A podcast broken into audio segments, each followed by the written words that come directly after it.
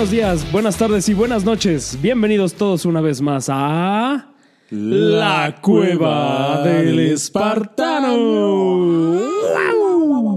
Una producción de estudios Radio Fercho. Mi nombre es Rodrigo y, como siempre, me encuentro acompañado de el hombre que nunca se ha atragantado con las uvas de Año Nuevo.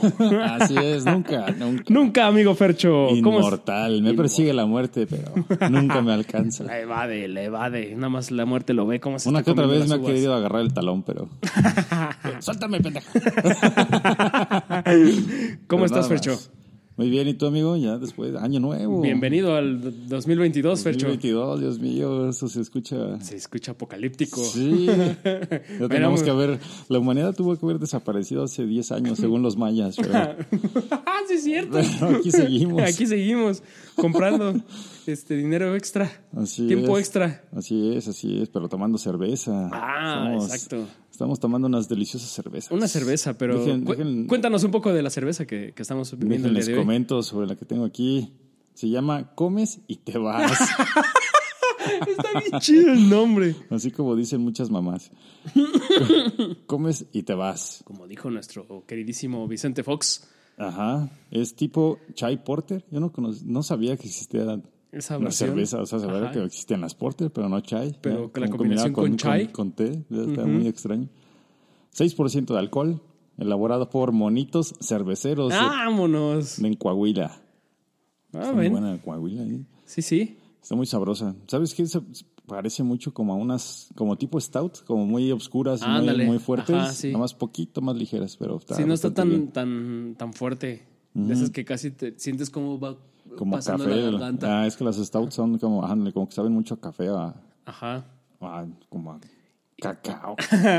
Esta no está tanto. Pero y la sí etiqueta está bien chida, la etiqueta. Ajá, la etiqueta tiene una, una caricatura de Vicente Fox.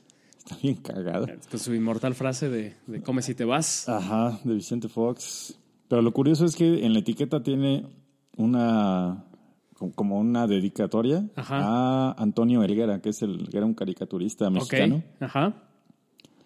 Y tiene una, una nota que dice, cuando Helguera supo que esta etiqueta era para Fox, nos dijo, estoy harto de dibujarlo. y cómo no, con un sexenio de dislates como ambos tres y yo por qué, y el célebre Come si te vas. Sí, propinado a Castro para no incomodar a su cuate Bush. Chente nos demostró que un buen cambio no solo está en el guardarropa. Nuestra deliciosa chai porter hará que cambies de gusto por la buena cerveza. Oh. Hoy, hoy, hoy. Ah, sí, cierto. Ajá. Hoy Ah, está chido. Sí, qué- qué- Muchas, qué- muchas frases Qué buena de, nota de tiene este esta Vicente cerveza. Fox. Que bueno, para nuestros amigos de Sudamérica y del otro lado del charco, Vicente Fox es un expresidente mexicano Sí. que se caracterizaba por, por decir ese tipo de, de De- frases. De, de frases domingueras Era y de usar botas. Ajá, botas era, era rancherón, era rancherón. botas de ranchero. Y esa, y esa frase del come si te vas es en un, era una cumbre, ¿no? Aquí en México, de varios presidentes, y invitan a Vicente, a, digo, a este Fidel Castro, que era todavía estaba vivo y este presidente de Cuba, y llega, bueno, más bien le llama por teléfono Fox y le empieza a decir, oye, es que vas a venir, dijiste que no ibas a venir, Ajá. y a la mera hora sí vas a venir, mira, te sientas a mi lado, Ajá. pero come si te vas. Y era precisamente Sí. para eso, porque como iba a estar Bush, iba a haber ahí este Así es, pedo. ajá, come si te vas, para que no vaya a haber pedo. Ya, sí, ya. Elegante. sí, los políticos, ya sabes, ya sabes. Pero bueno, eh, vamos a continuar con el, con el tema. Este, Sí, ¿de qué vamos a hablar? ¿De qué vamos a Ahora, hablar? ya en Año Nuevo, vida nueva, Vida nueva. propósitos de Navidad. Vamos a empezar con unas, una, una pequeña, eh, un pequeño episodio de muchas historias pequeñas.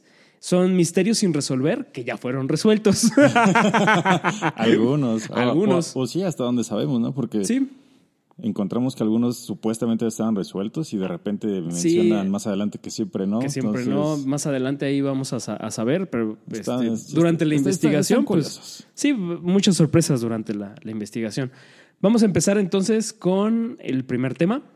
A ver, Voy a hablarles ver. muy rápido de el misterio de Anastasia. Anastasia, Anastasia. la de Disney, ¿o cuál? Eh, Ese es ya ahora ya es de Disney, pero era de Fox. Ah, Y este, en, en el 17 de julio de 1918, El último zar de Rusia, Nicolás II, y su esposa Alexandra Feodorovna, ¿Qué? Feodorovna y sus cinco hijos La fueron... feo. la feo, la feyona, La feyona. la feyonovna. y sus cinco hijos fueron brutalmente asesinados por los revolucionarios comunistas conocidos como los bolcheviques. Mm, Aunque los bolcheviques afirmaron haber asesinado a toda la familia, sus cuerpos han- habían sido tan maltratados, luego enterrados en tumbas sin marcar, que durante mucho tiempo muchos especularon que la hija menor de cinco años de los Romanov, Anastasia, la gran duquesa Anastasia Nikolaevna Romanova, había escapado. qué apellido tan, tan Tan sensual. rimbombante. El, Sí. el- el, este, el ruso es así muy, muy Sí, sí. ¿no? Me hubiera Como- como- gustado. Como, que impone, ¿no? Sí, este, a Nikolaevna Romanova. Romanova. Muy, muy, este, interesante. Entonces, Que bueno, no tiene nada que ver con, con la viuda negra. con la viuda negra. No, pero nada más el nombre, ¿verdad? Puede ser ahí un pariente lejano. La, la leyenda de la gran duquesa fugitiva se arremolinó por toda Europa y hasta bien entrada la década de los ochentas.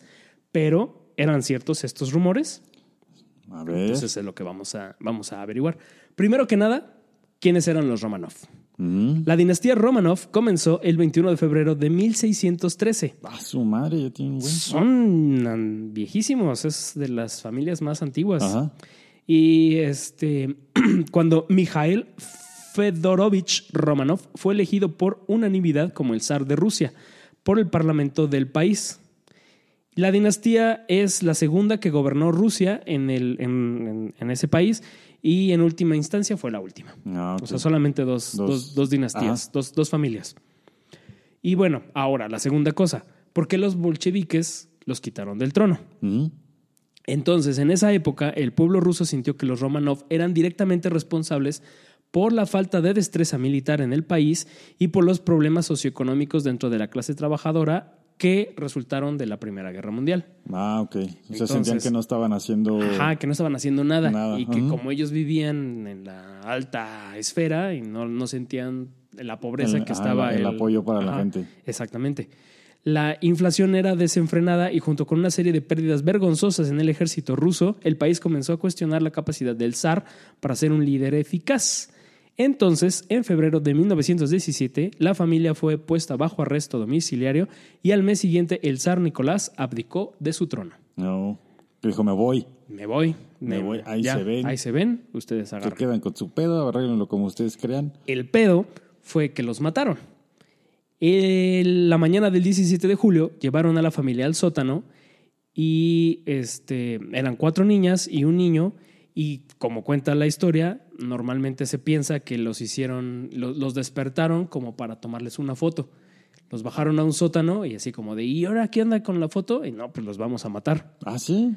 Sí. Ah, como así como de película, Ajá, como despertando como- la, la- la- Ajá. la- la pistola en la sien, así. Sí. Vengan. Buenos días. Wakey, wakey. Wiki, wiki. Entonces, este, bueno, ya cuando los tenían ahí en el, en el sótano, el guardia les dijo algo como, Nikolai Alejandrovich, en vista del hecho de que sus parientes continúan su ataque a la Unión Soviética, el Comité Ejecutivo de los Urales ha decidido ejecutarlo. Ay, güey. Oye, pero pues si son, eran, o sea, eran una dinastía, ¿y cómo es que de repente llega alguien y se mete hasta los cuartos Pues es que, y los llevan al sótano? Así como, pues es que ya los tenían ahí arrestados, en, en este, los tenían así como Ah, ya. en ya, arresto ya. domiciliario. Y pues sí, o sea, estaban a merced de esos güeyes, de Ujú. sus guardias. Entonces, eh, eso está medio feo. La, la familia trató de persinarse, porque pues, son muy católicos, este, Ah, ortodoxos, rusos ortodoxos. Trataron de, de persinarse, pero no alcanzaron. Ah. Empezaron, empezaron los disparos. No, man, la ráfaga. taca, taca, taca. Ajá, al zar le dispararon, luego, luego a quemarropa. Y en general las, las ejecuciones habían durado 20 minutos. ¿Por qué? Porque la, la zarina, la, la- la mamá, Mm. les había cosido joyas en la ropa. Ah. Entonces cuando les estaban disparando a los niños, las balas rebotaban. Oh. Y entonces así como que se quedaban así como que... Son inmortales. ¡Ay, son inmortales! Chum, chum, chum, Y entonces pues ya empezaron a ejecutarlos así con tiros a la cabeza para ya, para ya matarlos. Eh, el lugar de enterramiento de la familia permaneció oculto durante 61 años Y durante este tiempo, el anonimato de sus entierros y el conocimiento de que los niños tenían estas joyas escondidas en la ropa llevó a algunos a creer que podrían haber escapado. Y se difundieron rumores de que estaban vivos, de que al menos Mm, alguno sí, había sobrevivido. Ajá. Y habían impostores que empezaron a, a reclamar la fortuna de los Romanov. Ah, sí. Entonces, ahora bien, ¿por qué persistió tanto el rumor de que Anastasia seguía viva? Resulta que el lugar de enterramiento de los Romanovs se descubrió en el 79, pero la información no se hizo pública hasta 1991. Entonces, durante todo este tiempo había muchas especulaciones de que todavía había, Había alguien vivo. ajá, sobrevivientes. Y porque faltaban dos cuerpos en la fosa Ah. donde los tenían ahí enterrados. Uno de los cuerpos desaparecidos era de Alexei, que era el niñito más chiquito, pero el niñito más chiquito estaba enfermo de hemofilia, perdón. Ah, ok. Ujú. Entonces era, era seguro que aunque hubiera sobrevivido a, la- a la ejecución, Ajá. de todas maneras estaba muerto. Y la otra era de una de las cuatro hijas del zar, todavía no sabían exactamente cuál, porque no las habían identificado. Y precisamente porque los cadáveres estaban muy maltratados, persistió la idea de que la hija que había desaparecido era, o el cadáver que faltaba, era de Anastasia Romanov. Ajá. Resulta que después, en 1920, una mujer fue sacada de las aguas del canal de Landwehr en Berlín. Literalmente la pescaron. Ah, vaya, esta- estaba alguien ahí. en Estaba el- alguien en el- ahí en- como, en el- ah, en como y- ahogándose, la, la salvan y este, la envían al asilo de Daldorf con el nombre de Madame Unknown, o este, la, la señora desconocida. Sus orígenes, al igual que su nombre, eran un misterio porque ella no decía nada, no decía de dónde venía, de quién era, o probablemente no se acordaba. Todo lo negaba. Estaba, estaba como, ¿qué? como en shock o algo así. pues yo creo que sí, estaba como, en shock, estaba como o completamente estaba ida. bien ebria. Hasta las manitas de vodka. este, luego aparece un capitán, eh, Nicolás von Schaffel, que visitó el asilo, le mostró fotografías de la, de la emperatriz y le empezó a, a pre- a hacer preguntas de la familia Romanov. Y esta señora, la, la señora desconocida, Ah, desconocida. Ajá. les comentó a las enfermeras después que el- cuando se fue este el capitán, le dijo, el caballero tenía una foto de mi abuela. Ah, ya, ya, ya. y entonces, resulta, ¿no? y entonces de ahí se, se agarró, se pescó que finalmente ella misma confirmó que era la gran duquesa Anastasia, la hija menor del zar Nicolás. Y se empezó a llamar a sí misma como Anna Anderson, que era como Ajá. la abreviatura de Anastasia. Pero, pero en, en sí esa no era su, su... O sea, Anastasia Anderson no era su verdadero nombre o sí, o solo se lo inventó en ese no, ese se lo inventó en ese momento. Dijo, bueno, pues me voy a empezar a llamar Bueno, pues, Anna por Anderson. haber aparecido de la nada en un Ajá. lago. Y Es que luego estaba no súper sospechoso. nada, pues, está Ajá. raro, ¿no? Está muy- sí, Sí, entonces es una, es, una, es una gran historia esa. Eh, se- es la- eh, como es una gran historia, se empezó a llevar a, a conocer a decenas de parientes de los Romanov y conocidos tempranos de la, de la princesa, o sea, como primos y familiares que tenían. Ajá. Entonces Anderson empezaba a ir de propiedades y de castillos para demostrar quién era. Y obtuvo muchos que la empezaron a defender.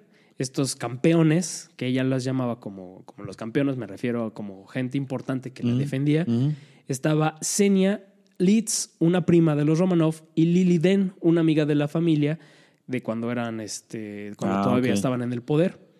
Y Gleb Botkin, cuyo padre era un médico real que lo asesinaron cuando estaban ahí en, en la ejecución. Mm, Ah, ok. Sin embargo, tristemente, en 1970 un juez dictaminó en el tribunal que no había pruebas suficientes para demostrar que Anna Anderson era la gran duquesa Anastasia. Pues sí. Mientras tanto, Anderson fue identificada como Franziska Shevskanovka, güey, qué diferente. que era una trabajadora de una fábrica polaca que había desaparecido poco antes de, que Anderson Ah, apareciera ya en Berlín. Sí, sí. Entonces era... Ya, y, y aparte no había pruebas de ADN, ¿no? No, todavía no, porque pues estaba, to- estábamos cerca de los ochentas ahí cuando la, la cacharon, entonces todavía no estaba como muy, muy útil hacer una prueba de ADN. Supuestamente esta señora, Francisca Shavskanovka, la- Anna Anderson, había sido declarada loca Eh, ya ves. Lo sabía. Lo sabía. justo después de sufrir una lesión durante un incendio en una fábrica, lo que explicaría que estaba llena de cicatrices Ah. y estaba muy golpeada. Entonces Pues decían, parecía como "Ah, que lo hubieran parecía que- ejecutado". Ajá, que estaba muy maltratada y que la habían torturado. Bueno, por muy loca, pero muy lista, ¿no? Exactamente. Anna Anderson murió en 1984 y se había casado con un hombre que siempre se refirió a ella como Anastasia. Oh. Pero el rumor continuó. Su historia se ha adaptado en obras de teatro, carica- caricaturas, películas, incluida la famosa película que decías tú, la de Anastasia, de animación, que tal vez todos recordemos. Mm. Hasta el descubrimiento de dos restos más cerca del sitio original que se encontraron los cadáveres de los Romanov. Entonces estaba la, la- la fosa común que encontraron en el 79 Mm. y como a 200 metros en el 2007 encontraron otra. Ah, y ahí había dos cuerpos más. Entonces ya A chirrión. ya estaba el misterio resuelto. El ADN mostró que los cuerpos eran de Alexei y María, Ah, ahora sí ya. tuve lo que quiere decir que Anastasia fue encontrada desde el principio en la la, primera. otra, ajá, en la otra fosa. Uy. Y este, pues por fin, después de casi un siglo después de su muerte, se le permitió descansar el mórbido y misterioso este, a este asesinato de la princesa Anastasia. Órale, qué interesante está eso, ¿eh? Está, está chido. Y es, es algo que todavía es como, como muy común. Si, por ejemplo, si nuestros espartanos compañeros nos, nos este, tienen más o menos menos de 25, pregúntenle a sus, a sus abuelos sobre el- lo que pasó con Anastasia, porque esto es muy conocido. Lo de, la historia de Anna Anderson es súper mediático, es muy, muy conocido. Pero si los espartanos son mayores de 30, más bien pregúntenle a sus papás. Entonces también yo me acuerdo que mi mamá me contaba, sí, es que probablemente este, la Anastasia verdadera está por ahí en Europa dando vueltas, Dando clases. dando clases de cómo beber vodka. clases de jiu-jitsu. ¿Cómo ves, Fercho? Ah, está muy interesante. Primer ¿eh? misterio resuelto. Ah, qué bueno, qué bueno. Entonces, eso es la, la historia de resuelta de Anastasia. Bueno, qué bueno que ya se resolvió. Me tenía con la duda. ya tenía como seis semanas de no dormir. Perfecto. Entonces, ahora pasamos a. a- Vamos a ¿Qué nos pasar a otro. ¿Qué nos Vamos a pasar a otro, otro tema, misterio. otro- otro misterio. El ovni. ¡Ay! Ah. Ahora yo no voy a dormir. Este es el caso del el ovni de Manises. Manices. Manises, España. El de España, hostia. No manches, Fercho, con los ovnis no duermo, es en serio, ¿eh? Me da un buen de miedo este pedo. ¿Se te aparecen en la noche? Imagínate las luces, ¿no? Voy a ver luces, ¿eh? Voy a ver luces. Unas misteriosas luces obligaron a un avión de civiles a realizar un aterrizaje de emergencia. Ay, güey. Ah, No manches, ya se me pone la piel de- gallina, no mames. Y luego. suceso que hasta la fecha no tiene una explicación clara. Hay varias hipótesis. Ay, ojón. pero este sí no tiene una explicación muy clara. Pero hay varias, varios testigos y grabaciones de audio. Ay, ojón. chidos, como Sí. grabaciones reales. Sí, sí. Mayday, Mayday, Mayday. We're going down. We're going down. Esta extraña historia comenzó el 11 de noviembre de 1979. ok. Esa noche, el experimentado comandante Francisco Javier Lerdo de Tejada. Ah, cabrón. Ah, ¿te suena? Sí, me suena eso, este, como pariente de aquí de un este héroe nacional. Sí. De hecho, era un. Era Sebastián. Sebastián Sí. Lerdo de Tejada, creo, fue expresidente, ¿no? Sí. No me acuerdo en qué año estuvo, pero. Pero no tiene nada que ver. Es, es, no es un apellido. Es, es- es Parece, como. que, parece que es un apellido muy común, entonces. Es como los López o los Rodríguez en España y aquí hay un chingo. Con más de 8.000 horas de vuelo, hizo despegar su avión con su segundo y copiloto Ramón Suazu. Suazo. A su lado aproximadamente a las 10.47 pm. Ok, ok. Salieron del aeropuerto de Palma de Mallorca y era el vuelo JK, JK 297 de TAE. TAE es la, la- el nombre de la aerolínea. Ajá. Ya no existe. No, no, no recuerdo qué es el significado de TAE, pero es una aerolínea que ya no existe. Ahora eh, todo, todo es Siberia. Todo es Siberia. Habían hecho escala desde Salzburgo, Austria, Órale. con el objetivo de tocar en Santa Cruz de Tenerife horas después. Oh. Ya venían como de tierras frías. Lo iban a hacer escalas en España, en, en varias ciudades. Y en esas escalas fue cuando empezó el, la locura. El desmadrito. ¡Ay, ojón! Era una noche normal para ellos, para la tripulación y para el pasaje, o sea, para la gente. A bordo viajaban 109 turistas procedentes de Salzburgo, cuatro tripulantes y un piloto. El viaje transcurrió como se esperaba a velocidad crucero de unos 800 kilómetros por hora. Sí, sí, sí. Ah, pues, es buena velocidad. Quisiera ir a esa velocidad a Guadalajara para llegar en media hora. Ok. Cuando el reloj marcó las 11.03, Lerdo de Tejada recibió una llamada desde el control de vuelo de Barcelona. Me comunicaron la existencia de una señal de radio de socorro náutico de una frecuencia de 120 121.5 megaciclos situada a unos 40 millas al oeste de Valencia, dijo el capitán. Ok. No era, una no era algo nuevo para él, ya había captado señales similares antes, aunque no había podido identificarla porque no emitía ningún código. Como ellos también recibieron en Madrid y el vuelo de Iberia IB-231, Ok.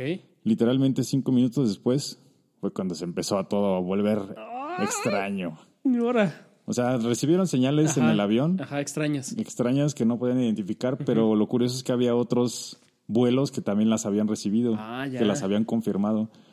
Ok. Pero, El pues, otro no, que pero- dices, el de Iberia.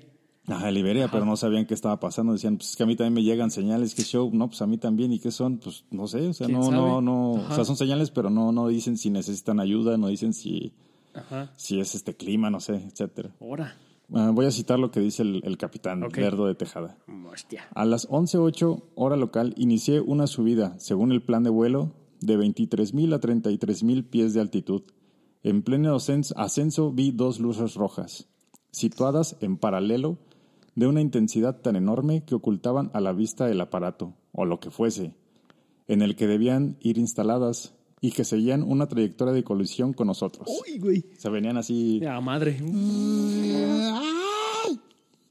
se desplazaban a una velocidad endiablada, desconocida en cualquier avión convencional y se detuvieron instantáneamente a muy poca distancia del Caravelle. El Caravelle, pues, es el- así le llamaban al avión, El en avión. el que Ajá. iban ellos. Órale.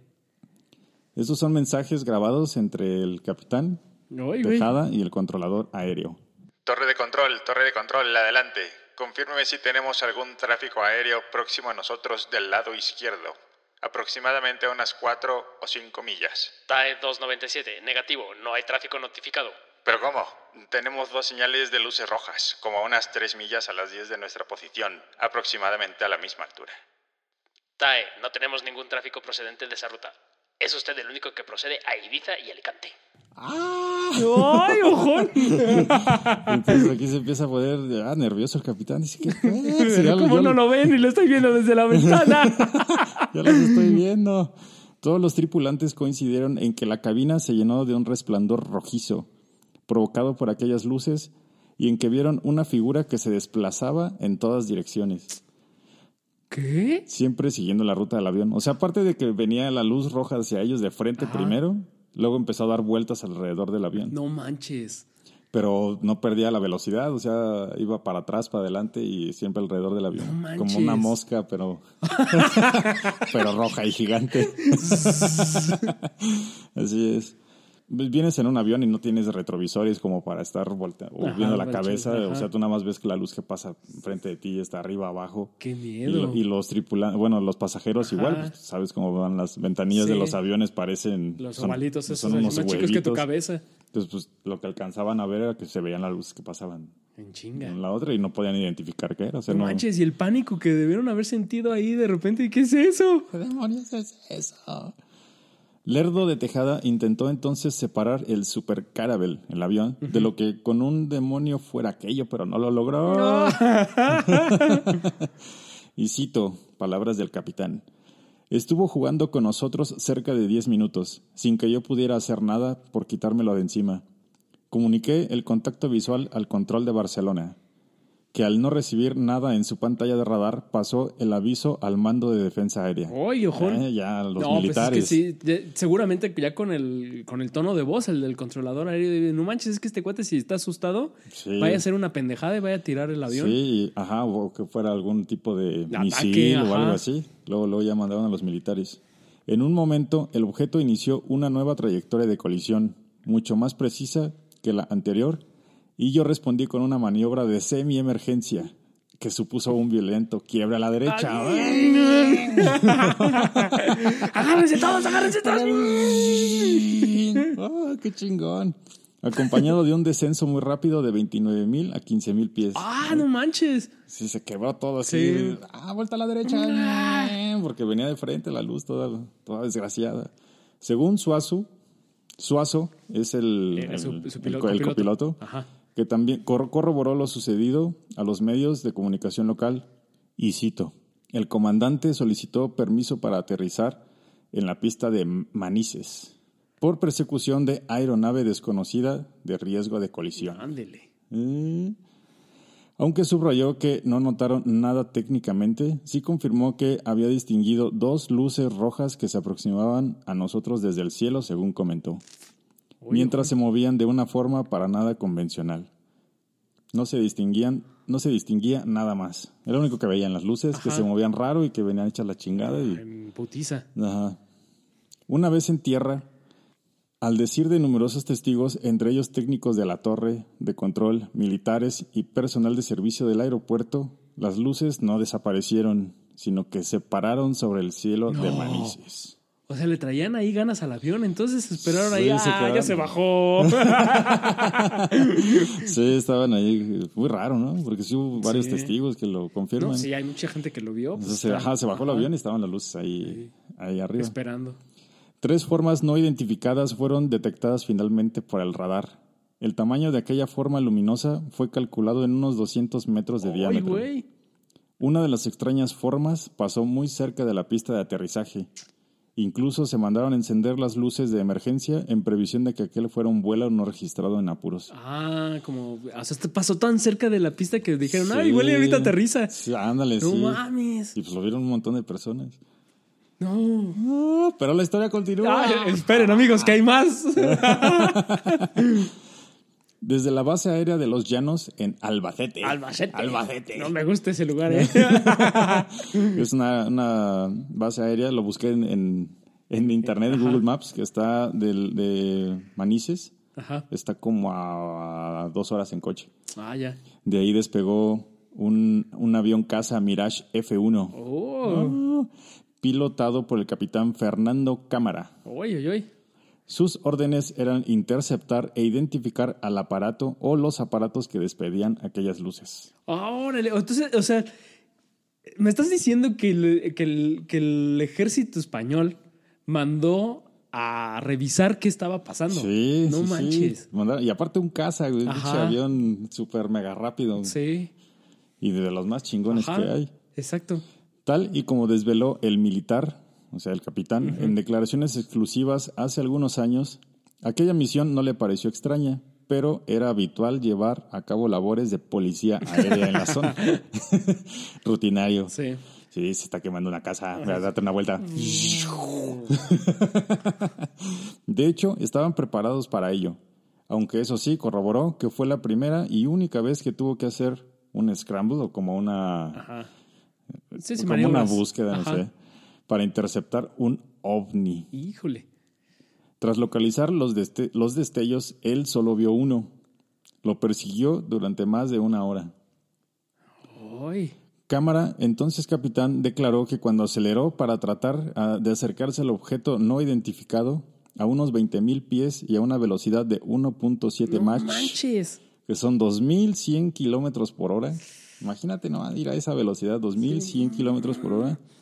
Llegó a ver durante unos segundos cómo aquella luz tomaba forma de algo parecido a una copa invertida, sin la base y transparente. Así era como tipo como un huevo, no sé, Ajá, como sí. chato de la parte de abajo. Órale. Cambiaba de color a rojo, amarillo y azul. Y llegó incluso a escuchar una interferencia auditiva durante varias frecuencias. era un sonido pulsante, como si, una, como si fuera una baliza de emergencia. Según él, aquel ovni interceptaba todos los canales. Órale. Y aparte de que cambiaba de color y todo ese show, Ajá. pues iba a la misma velocidad que él y o, o más, porque no lo Oh, alcanzaba, o sea, lo- lo vio, pero no se dejaba alcanzar. Alcanzar. No, pues es que ya detectó que era el, el avión acá con armas y dijo, ¡ay, güey! Hasta los hay una copa invertida. a lo mejor me voy. Nada que ver aquí, muchacho. Pasado un tiempo, Cámara decidió abandonar la persecución debido al combustible restante que tenía en el avión, pues sí. afirmando que el objeto se había dirigido al sur rumbo a África. Órale. Pero ¿qué sucedió? Hay varias como hipótesis de- Varias, varias, este, Eh, Ajá, de lo, de ocurrido. Una de las explicaciones propuestas ah, achaca el suceso del bloqueo electrónico que tuvo el Mirage, el, el avión este casa, todas las comunicaciones que él decía que no podía recibir ni mandar nada. Está basada en que eh, él estaba volando por encima de lo que se le llama la sexta flota de los Estados Unidos. Oh, de los gringos, O sea, los es- gringos tienen una base por ahí. Es una unidad de operaciones de las fuerzas navales de los gringos. Oh. Yo no sabía, pero tienen naves desplegadas y, y bases por todo el Por Mediterráneo, lados, sí. por el Mediterráneo, un chingo. Y como todas como súper poderosas, con un montón de tecnología. Pero cualquier cosa. Órale. Eh, este, esta unidad de operaciones tiene un potente sistema de guerra electrónica, pendiente de los sucesos, de las crisis Ah, ya. que pudiera haber en ese En tiempo Irán. con unos rehenes de Irán. Órale. La explicación oficial vendría gracias al expediente del Ejército del Aire, que sería desclasificado años después, en el 94. El asunto llegó incluso al Congreso de los Diputados, Órale. Cuando en septiembre del 80 el diputado socialista Enrique Mújica pidió una explicación de lo ocurrido. O sea, ya se empezó a hacer tan grande Ajá, el pedo sí. que pues, ver, ya el gobierno, el una- gobierno dijo... Un comité. Ajá, quiero que me des una explicación. Ah, sí, exacto. Órale. El dictamen del Ministerio de Defensa español, ¿qué tal? eh? Órale. Descartaba la hipótesis del reflejo, debido a que había otras luces que igualmente deberían haberse reflejado. O sea, una de las hipótesis era que había luces, que había incluso hasta planetas, decían que podrían haber sido planetas que se reflejaban con la atmósfera y que... Ay, que te andan persiguiendo. Sí, sí, exacto, la madre. Órale. Asimismo, se descarta la de otro avión, un helicóptero, No, De la pero un sexta helicóptero flota. no vuela a esa Mach 2, casi era 1.7. No, Sí, manches. exacto. No vuelan- y aparte no pueden hacer sus movimientos No, ni a esa o sea, velocidad sí son ni muy hacerlos así. maniobrables, pero no- no es para tanto. Sí, no es para tanto. Sin embargo, concurren circunstancias como ecos de radar y contactos visuales desde tierra que hacen Ajá. esas otras Sí, hipótesis pues estaba bastante todo, débiles. todo el aeropuerto ahí en bueno, el- la pista de aterrizaje que hasta le prendió las luces, no Sí. manches. el dictamen final concluye, es un dictamen oficial español, concluye. No se ha podido averiguar el origen de las referidas luces y descartada la hipótesis de que pertenecieran al posible helicóptero antes mencionado, debido a la velocidad Claro. desplegada, estas confirman la existencia de un tráfico no controlado en la zona de procedencia desconocida. Órale. Órale. Una de las explicaciones más recientes de los hechos, propuesta por primera vez por la Fundación Anomalía, Oh. que es eh, de poca veracidad. Este, an- anda a chequearlo.com. es una entidad tipo tercer milenio de Maussan. Industrias Maussan presenta Industrias- Fundación Anomalía.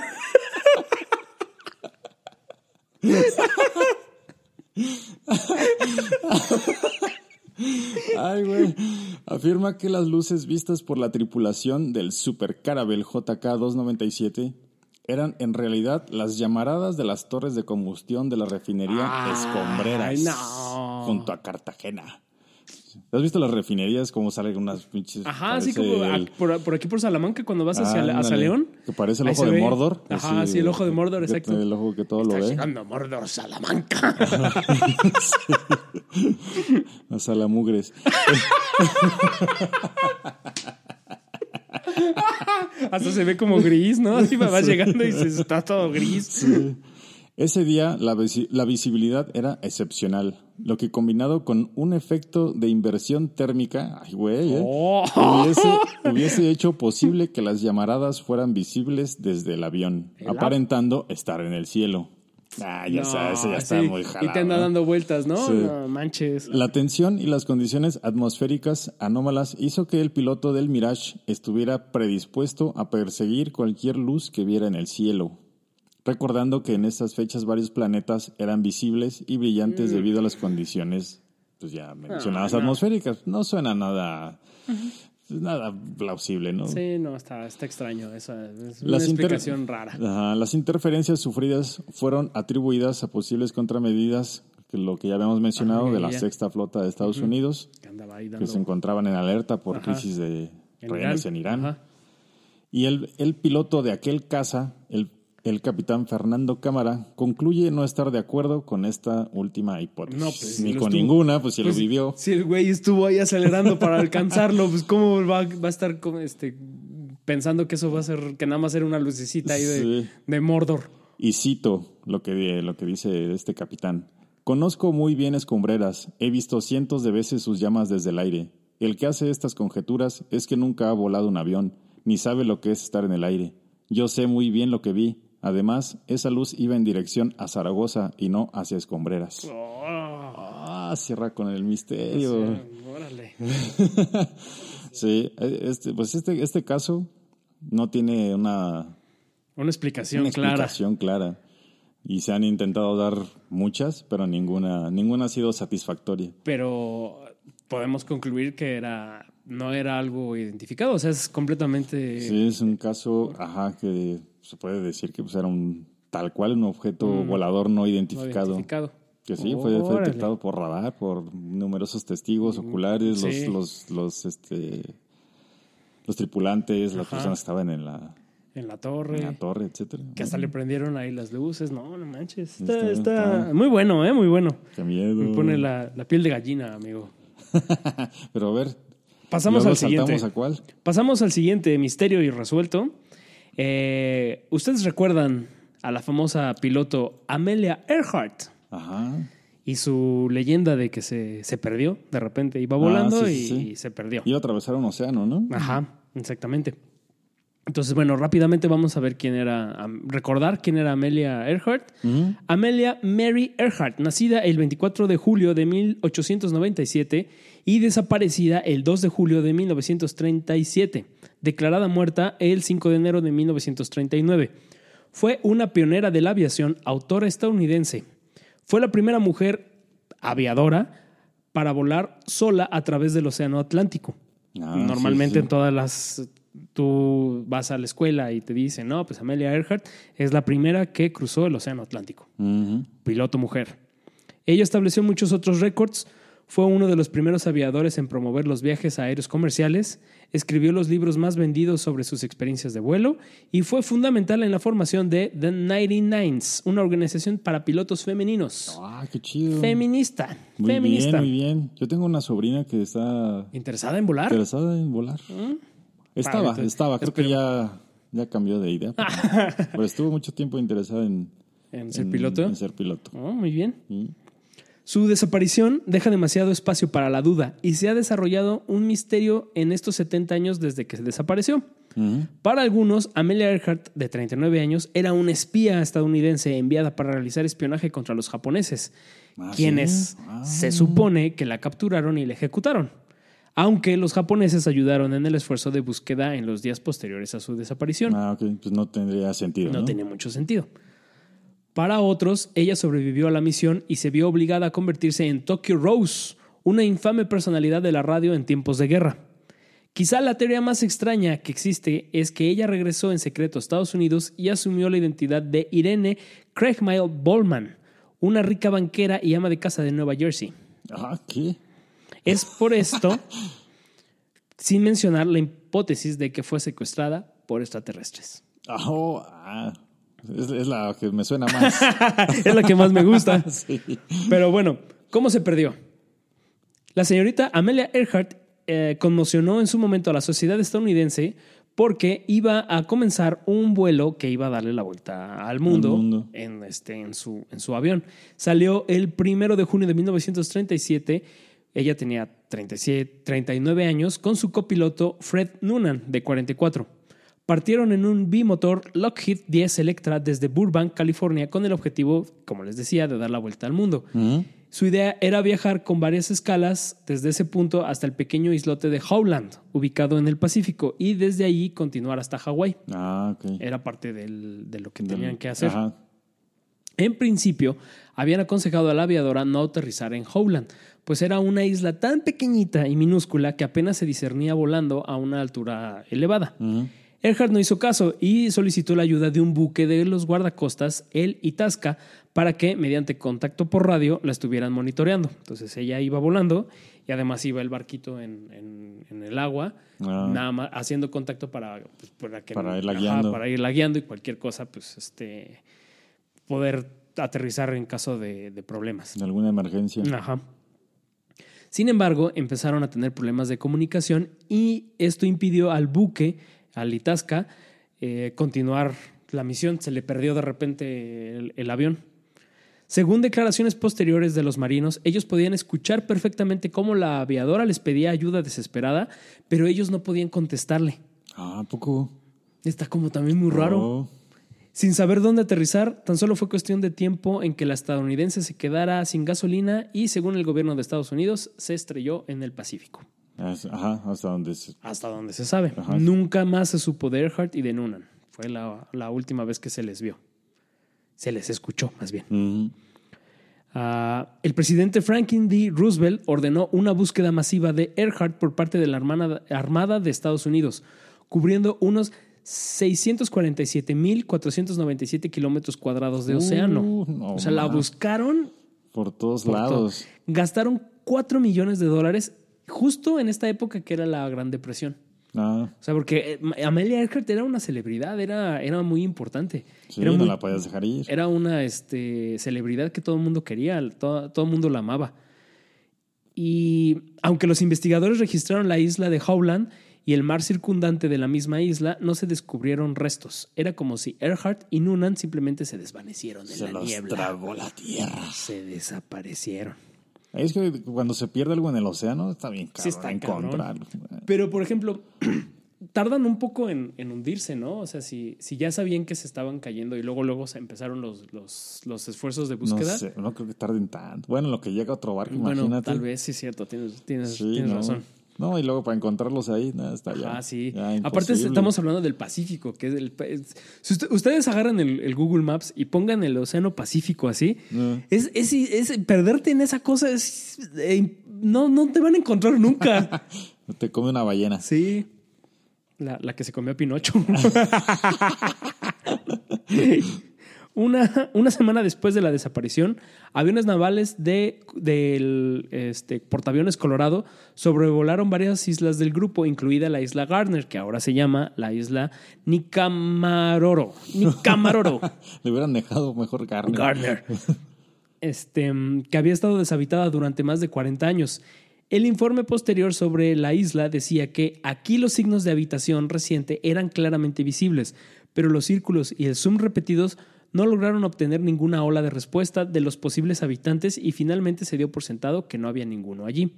La laguna de Gardner parecía lo suficientemente profunda y ciertamente lo suficientemente grande para que un hidroavión o incluso un hidrodeslizador podría haber aterrizado o despegado en cualquier dirección con poca o alguna dificultad.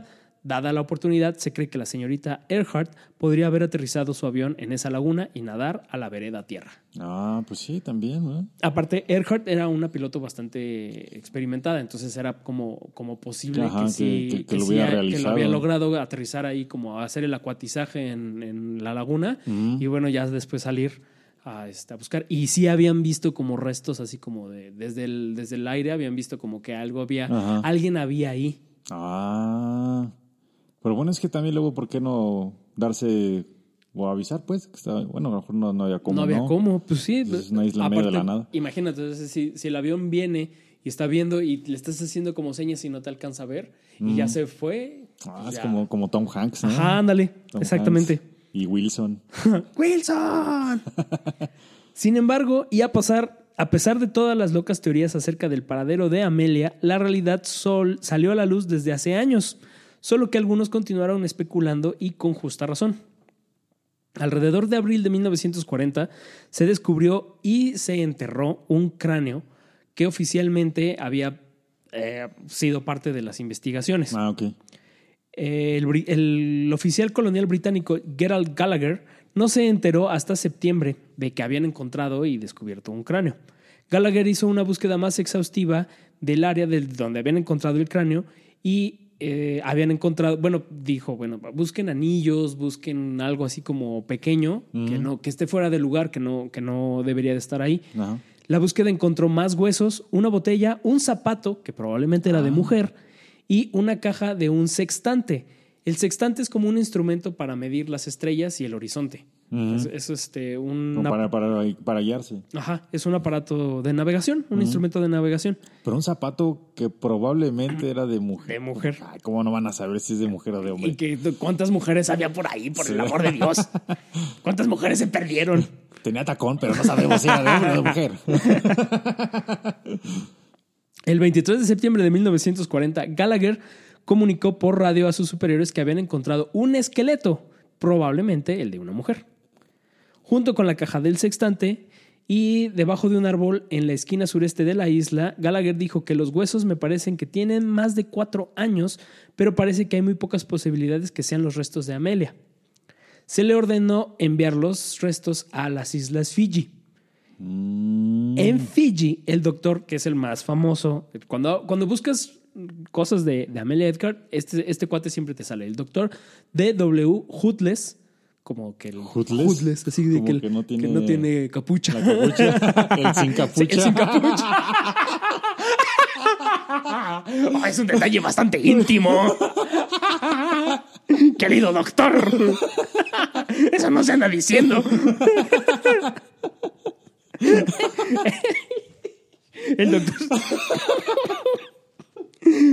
Bueno, al doctor sin capucha es el que, el que normalmente tú encuentras todo toda la información respecto a, a- a los esqueletos estos que encontraron. Este cuate, el Hutless, es el que siempre sale a, a relucir. Ajá. Y además he sentido, sentí con esta este, investigación que le tienen como mucho respeto. Entonces, ¿al no, al doctor, entonces no, no quieren como este contradecir lo que ya, lo que, ya, lo que, ya él hecho. dijo. Ajá. Mm. Entonces, este cuate, utilizando fórmulas y, este, y haciendo muchas mediciones, encontró que aproximadamente la persona era de eh, 1,66 de altura Ajá. y que él, es- él es- escribió que el esqueleto podría ser de un europeo bajo, fornido y musculoso, ¿Eh? o incluso un mestizo o una persona de ascendencia europea mixta.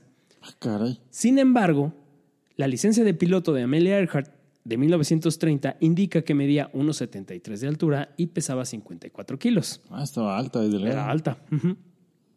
Y Hutless también escribió, se puede afirmar definitivamente que el esqueleto es de un hombre, debido a la condición curtida de los huesos. Es, es imposible ser dogmático con respecto a la edad de la persona en el momento de la muerte, pero soy de la opinión que no tenía menos de 45 años y que probablemente era mayor, digamos, entre 45 y 55. Earhart tenía 39 años cuando desapareció. Mm, ya.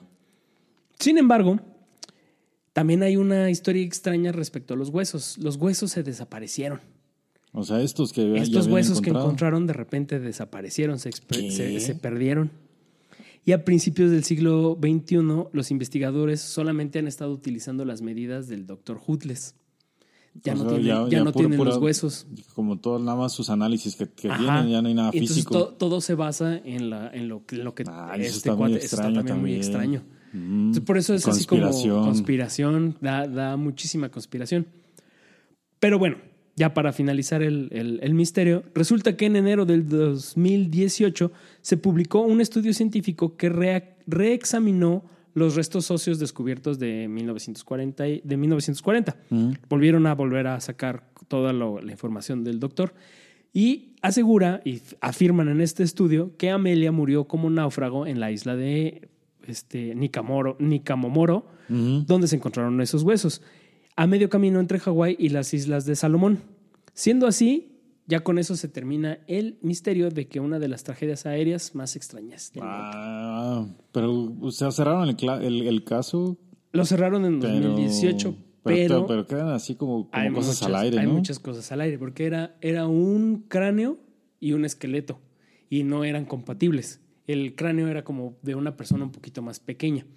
Y luego el doctor dijo, el esqueleto es de un hombre. Y entonces te digo, toda la investigación, tú empiezas a revisar todo lo, lo que hay al respecto y te dice, no, es que el doctor fulanito no quiere, no quiere contradecir al doctor este, sin capucha. Al sin capucha. y, este, y entonces todo, Y- y todo se, se basa queda, como, ajá. como que se queda ahí, ya no quieren tocar más el, el asunto. Pero lo más probable es que sí se haya quedado este, atorada en esa isla y se murieron. Wow. Los dos, los dos fallecieron. Probablemente Bueno. igual uno antes o Por lo menos ya dejó su legado para Ajá. todas las mujeres piloto. para todas las mujeres piloto, así es. Y esa es la historia de, de Amelia Earhart. Ah, pero también podríamos hacerlo más largo ese, Sí, ese episodio. Ese episodio también podría, podríamos bueno. tener más información después. Muy bien, amigo. Creo que hasta aquí llegamos con, Creo que sí, eso, con eso cerraríamos el, el episodio, compañero. con, ¿Qué- con estos qué- misterios misteriosos. Ah, sí, algunos resueltos, algunos no tanto, algunos a medias. Sí, Estuvo bueno, ¿eh? Me gustó, me gustó. El, este, el- tu historia de, de los, de los ovnis está, está buena. ¿Quieres pasar a las fuentes, amigo? Ah, pasamos, pasamos a las fuentes para que no vayan a decir que. Sí, oye, las, las fuentes. Mira, tus fuentes del, del ovni. Para la historia del OVNI. Ah, la, la bibliografía es dictamen del Ministerio de Defensa de España, Ejército del Aire, Estado Mayor, División de Operaciones, Sección Espacio Aéreo, Asunto Desclasificación Expedientes OVNIs. ¡Oh! Número 770213. ¡Oh! Eh, Es ¡Órale! el dictamen oficial del Ejército de España. ¡Ay, eso está chido, eh! Sí, sí, sí. Y un pequeño, este, un, un- bueno, como información que encontré en internet, que es el misterio del ovni de Manises, Ujú. que eran las luces que desafiaron a un caza español por Manuel Villatoro para ABC España. España. Oh, Muy bien, muy bien. Para lo de Anastasia, las fuentes fueron Anastasia Romanov. How the daughter of Russian Lazar became one of history's most elusive women. Por Bernadette Deron. Es un, es un libro. Más o menos es como, como la, la hija del último zar de Rusia se convirtió en la mujer más elusiva. Ah, Eh, también tengo How Anna Anderson became the Grand Duchess Anastasia of Russia. Cómo Anna Anderson se convirtió en la Gran Duquesa de Anastasia por Andrew Milne. Luego tengo un periódico de los Los Angeles Times, Los Angeles Times, ¿cómo se dice? Los Angeles. Angeles. Los Angeles. Eh, es DNA Testing and Mystery Surrounding Tsar Nicolás II. Es como lo- el DNA, las pruebas de DNA terminan el misterio alrededor de los hijos del zar Nicolás II. Y el libro, ah, no, perdón, es un artículo de la, la- la página de History, de- del canal History. History Channel. Es muy buena, es muy, muy Sí, buena. Tiene muy buena. eh, a- a- al contrario del canal de Está televisión, que es una porquería. También el, el de National Geographic, El- los dos el- la, la- la página de internet es una chulada. De ahí encontré la mayoría de la información. Why the Romanov family fate was a secret until the fall of Soviet Union de Ah, Erin Blakemore. Ese inglés que tienes es... ¿Por qué el Es destino? mágico. es una cosa chula, una cosa chula. Lo único bueno que saqué de la escuela. este, para lo de Amelia Earhart, es también un artículo de ABC de España. Creen haber develado el misterio de una de las tragedias aéreas más extrañas y es todo lo que venía respecto a, Mm, a, a los, a, lo- a los huesos. Y un libro que se llama Why Can't We Solve the Amelia Earhart Mystery por Josh Clark y Christopher Opper.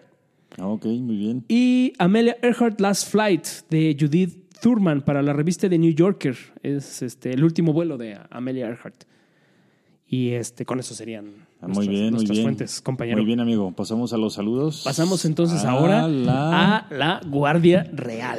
la Guardia. Guardia Real. Estuvo un poco inactiva porque pues, son fechas navideñas. Sí, y, navideñas. este, todo el mundo está Ocupado. brindando con, con la familia. Curándose la cruda. Curándose la cruda, todavía a nosotros nos dura tres días la cruda. y bueno, en Instagram nos estuvieron compartiendo Gaby BMO, eh, Ángela Franco Gracias, Gaby. Ángela, muchas gracias. Mon Zúñiga. Gaby, Gaby es una este, aprendiz de tatuadora. ¿A poco? Este, este, Oh, tiene unos diseños bien chidos ahí en su bien. Instagram. Búsquenla, búsquenla. Gaby con, doble, con triple E, B de vaca, MO. muy bien. Tenemos este, también compartidas en Facebook. Sergio Elías, Mario Enríquez Sánchez, alias El Marioni. Mm, Y tenemos un comentario. Saludos, Mariani. Marioni, el Mar- Marioni. Tenemos Ah, un tenemos comentario. comentario en- en Facebook. En Facebook de Ana López. Nos comentó en cuando subimos el, el episodio del cuento de Navidad, el anterior. Ah, ajá. Ya ves que viene la portada de la película de Jim Carrey. Jim Carrey, sí. Entonces nos dice Ana López, una de las películas más perturbadoras que he visto de Disney. Mejor veo la versión de Rico MacPato. jejeje. y también en, en Facebook, Mario Isaac Cruz nos etiquetó en un video de una escena de una de las películas de la representación de la tregua de Navidad. Ah, Ahí muy, este, muy, muy lloroso todo. También Alan Hernández nos etiquetó en un post en donde hay muchos adornos de Navidad de Duro de Matar, Ah, sí, sí, sí. dando, dando la, la- la conclusión La- de que Duro de Matar es una película, navideña. navideña. Así es. Y tenemos también comentarios en Evox. En Evox. En Evox, denme un segundo. Aquí vamos. En realidad dice anónimo, pero sí nos dejó su nombre. Ah, ah, la cuenta. es Ajá, que la, la, cu- cuenta la- cuenta, está como anónima, pero sí nos puso su nombre. Dice, excelente programa sobre curiosidades del cine navideño. Los felicito y aprovecho para recomendarles mi propio podcast que se llama Historia y algo más, que también se puede escuchar aquí en Evox. Oh, muy bien. Para que lo sigan. Historia y algo más con Hugo Lara Romero, para que lo puedan ubicar mejor. Saludos. Saludos, Hugo. Muchas gracias. Muchas Mucha gracias, suerte Hugo. con tu canal. Muchos, muchos, mucha suerte. Son este, episodios cortitos de eh, historias también así curiosas. Y eso sería Sería todo, Sería por, este todo por este episodio, episodio, amigo amigos. Fercho. Espero les haya gustado. Ah, pero espera, falta todavía. ¿Dónde nos pueden encontrar? Ah, sí, ¿dónde nos encontramos? Estamos en, en Facebook y en Instagram como La Cueva del Espartano. Estamos, los, todos los episodios están en Spotify y en Evox, Mm. pero también nos pueden encontrar en Apple Podcast, en Amazon En Music lados. y en Google Podcast. Mm, Ahí en Soriana, en la comercial mexicana también. Te lo venden en, en una USB ahí en el, en el semáforo. En el semáforo. Así es. A mí me pueden encontrar en Instagram como fercho.lo.es. Perfecto. A mí me pueden encontrar en Twitter y en Instagram como arroba Rocky Kenobi. Muchas gracias. Muchas gracias a todos. Feliz año a todos. Oh, que empiecen bien. Que, la, que el 2022 nos traiga más historias. Así es. Así es. Hasta nunca. Hasta luego. Adiós.